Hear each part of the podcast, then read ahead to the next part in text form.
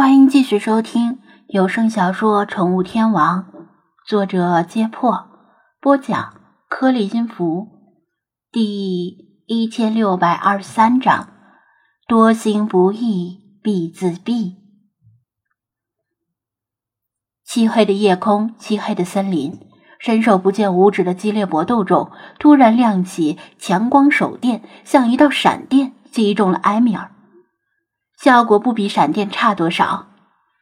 夜行动物最怕的就是突然亮起直射眼睛的强光，而且现在战术手电的光芒聚拢性很强，即使在白天照射人眼都受不了，何况是为了收集微弱的光线而令瞳孔放大到极限的夜行动物。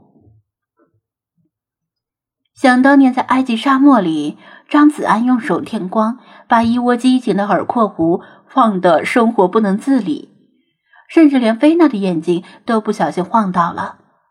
光速是宇宙里最快的速度，比任何功夫高手的拳速都要快。埃米尔的眼前就像是升起了一轮太阳，几两之后，紧跟着就是爆芒。他一声惨叫。剑指失去了准头，刺偏了，但老茶绝地反击的双爪却没有偏，在他的一只前爪和胸前各留下三道深可见骨的伤口。查老爷子，抱歉插手，但是我实在看不下去这种卑鄙无耻之徒。张子安刚到几秒，就看见了刚才惊险的一幕。其实他还担心自己插手会不会令老查觉得以多敌少，胜之不武。但当他看到埃米尔竟然为了取胜而使用卑鄙手段，他就再也忍不住了。而他的原则一向是以彼之道还彼之身。你不是迷查老爷子的眼睛吗？我也让你尝尝这种滋味儿。老查的反击动作是靠本能做出。他虽然下定决心要铲除这只恶棍儿，但最后时刻还是略微收手了，否则埃米尔肯定利弊当场。无妨，乱臣贼子人人得而诛之，更何况对方不义在先，也怪不得吾等不讲江湖规矩了。老查摇头，微微喘息着。刚才的激烈战术对他也造成了不小的消耗。他为猫光明磊磊落，却也懂得变通，不会恪守毫无意义的迂腐信念。埃米尔一而再、再而三的偷袭，已经丧失了身为武术家的资格。弗拉基米尔的伤势如何了？喘息方定。他担心的问道：“我已经给他做了包扎，费马斯还献血给他。我走的时候，情况已经有所好转，应该没有性命之忧。”张子安答道。老查闻言一怔，他经常看电视，知道输血这回事儿，但狗怎么能给猫输血呢？这事儿以后再解释，查老爷子。法推在哪儿？没跟您在一起。他环顾左右，刚到时，他以为法推也受伤了，但看了一圈，没有看到法推的影子。哦，老朽和法兄分开了。老朽对付这只，法兄对付另外一只，还不知他战况如何。想来敌人凶残狡诈，诡计多端，吾等速去支援为妙。老查指着埃米尔说道：“嗯，嘎嘎，你要说满肚子坏水，这个白痴还真没怕过谁。”见危机解除，理查德扑腾着翅膀又活跃起来。如果不是天太黑，他看不见，甚至还想痛打落水狗，飞到埃米尔的头顶上拉一泡鸟屎。埃米尔伤势甚重，他骨子里有一股野性的蛮勇。硬是靠着一块石头，强撑着没有倒下，但胸前的伤口失血速度很快，若不治疗，短时间内就会丧命。嘿嘿，你们做梦吧！那条狼此时已经被老师挫骨扬灰了，即使你们去了，也只能见到他的尸体。埃米尔猖狂的叫道。埃米尔不仅对敌人狠，对自己也够狠。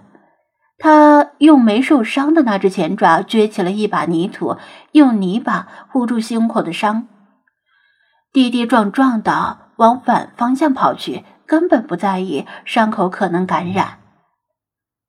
他心里打着如意算盘：如果张子安和老茶追他，无形之中就给老师争取了杀死帕推的时间；如果他们不追，也许他还能够及时逃回北海甲的大宅子里，保住性命。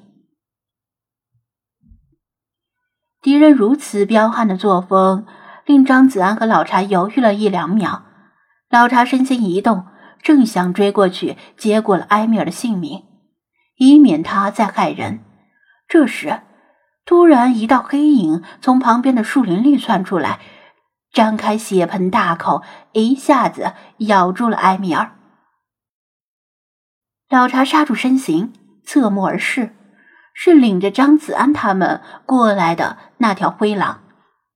灰狼像是狂暴了一样，红着眼睛，用前爪按住埃米尔的身体，晃着脑袋，用利齿不断左右撕扯着埃米尔。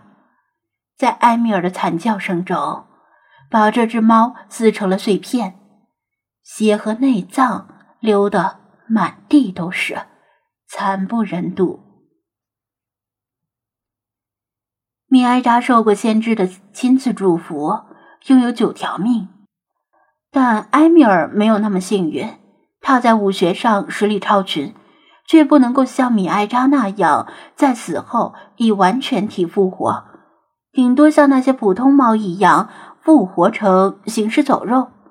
那样，他的武学功力恐怕百不存一。现在他被撕成了碎片，连复活成行尸走肉都不可能了。一代宗师级的猫，却落得个身首异处的惨淡结局，令人扼腕长叹。要怪只怪他自行，要怪只怪他多行不义必自毙。派吓得捂住眼睛，躲到他身后。理查德也战战兢兢地缩回脑袋，他气不敢出。张子安和老查看得俱是一惊，因为之前法推率领的狼群对猫采取的是人道主义式的杀戮，只咬死猫，绝不毁坏猫的尸体，更不吃猫。这是源于法推的信仰，所以严禁狼群采取虐杀的手段。这是法推的仁慈，当然，客观上也留下了后患，保留了完整尸体的猫后来复活成为行尸走肉，而这条狼怎么突然转了性子？